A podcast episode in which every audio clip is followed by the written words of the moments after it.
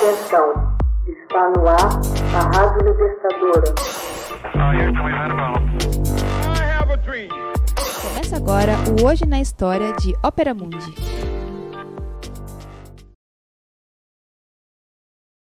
(1821) A Ata de Independência da América Central é assinada. A Ata de Independência da América Central do domínio espanhol foi assinada em 15 de setembro de 1821 por parte dos atuais países Guatemala, Honduras, El Salvador, Nicarágua e Costa Rica. Tal capitania estava então conformada pela província de Guatemala, Chiapas, Comayagua e San Salvador, e a província de Nicarágua e Costa Rica. Ao contrário dos demais países da região, com exceção do Panamá, foi um processo relativamente pacífico. O movimento independentista centro-americano tomou como exemplo a independência dos Estados Unidos e a Revolução Francesa, além de ter sido influenciado pelas ideias do reformismo ilustrado espanhol e do iluminismo racionalista europeu.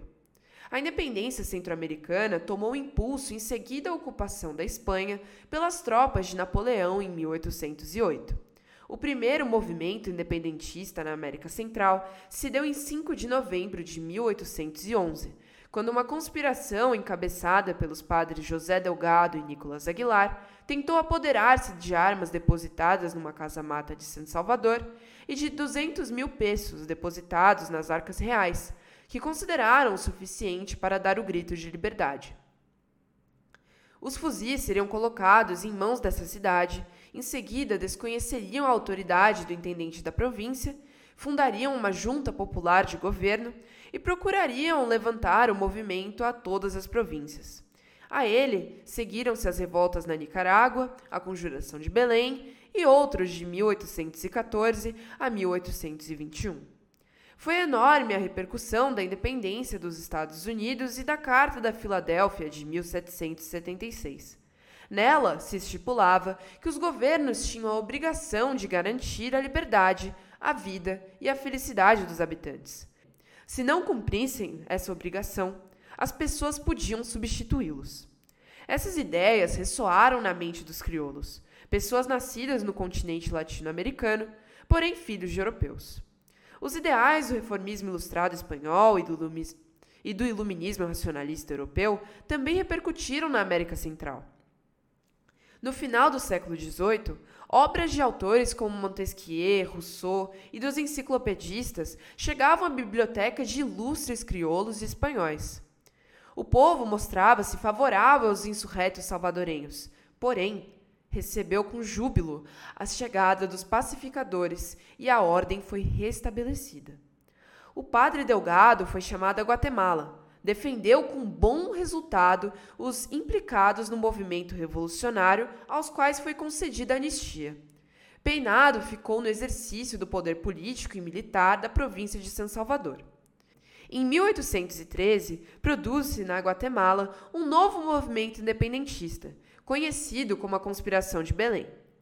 Reuniões começaram a ser mantidas a partir de 28 de outubro.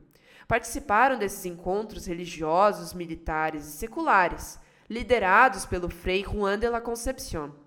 Elaborou-se uma proclamação exigindo a destituição do capitão-general Bustamante e Guerra, bem como a libertação dos prisioneiros independentistas da América Central. Contudo, todo o plano veio abaixo. Um traidor denunciou os fatos a Bustamante, além de entregar-lhe o nome de todos os participantes. Em 21 de dezembro de 1813, foram todos capturados em suas residências, submetidos a juízo sumário e sentenciados. Se sentenciados. Em 18 de setembro de 1814, o procurador Antônio Vilar emitiu o veredito, dando por provados os fatos, punindo os envolvidos, uns à pena de morte por meio do garrote vil, outros à forca e muitos a longos anos de prisão. Em 24 de janeiro de 1814, levou-se a cabo em São Salvador um novo movimento com ampla participação popular. Porém, a exemplo dos anteriores, terminou sendo desastroso. Em maio de 1814, Fernando VII regressa à Espanha como rei. Restabelece imediatamente o absolutismo, derrogando a Constituição de Cadiz. Os efeitos das medidas reais se fizeram refletir na América Central, onde se desencadeou uma feroz perseguição aos revolucionários e aos defensores das ideias liberais. Em 1818, assume o governo Carlos Urrutia, um homem de caráter débil, em cuja gestão os independentistas ganharam terreno. Em 1820, o rei se viu forçado a reestabelecer a Constituição de 1812, o que permitiu implementar na região a liberdade de imprensa, que passou a defender os direitos dos cidadãos e a independência. À época, no México, a revolução obteve um completo triunfo, declarando sua total independência da coroa em 24 de fevereiro de 1821. A notícia desconcertou as autoridades espanholas da Guatemala, servindo de estímulo aos independentistas. Em 9 de março, pressionado pelos liberais, o capitão-general deixa o posto, sendo substituído pelo subinspetor do Exército, Gabino Gainza. Ele era do agrado dos independentistas, porque além da idade avançada, tinha também um caráter débil. Sob seu governo, a América Central experimentou uma viva agitação social, o que forçou a deputação provincial a discutir o tema da independência. Gainza reúne uma junta de notáveis composta pelo arcebispo, deputados, chefes militares, prelados de ordens religiosas e funcionários da fazenda. José Sevilho Del Valle, num longo discurso, demonstrou a necessidade e a justeza da independência, porém manifestando que antes de proclamá-la, as províncias deveriam ser ouvidas. O povo que assistiu ao ato pediu aos gritos a independência, e esta foi proclamada em 15 de setembro de 1821. Hoje na História é uma produção de Ópera Mundi baseada na obra de Max Altman, com locução de Paulo Orlovas e edição de José Igor.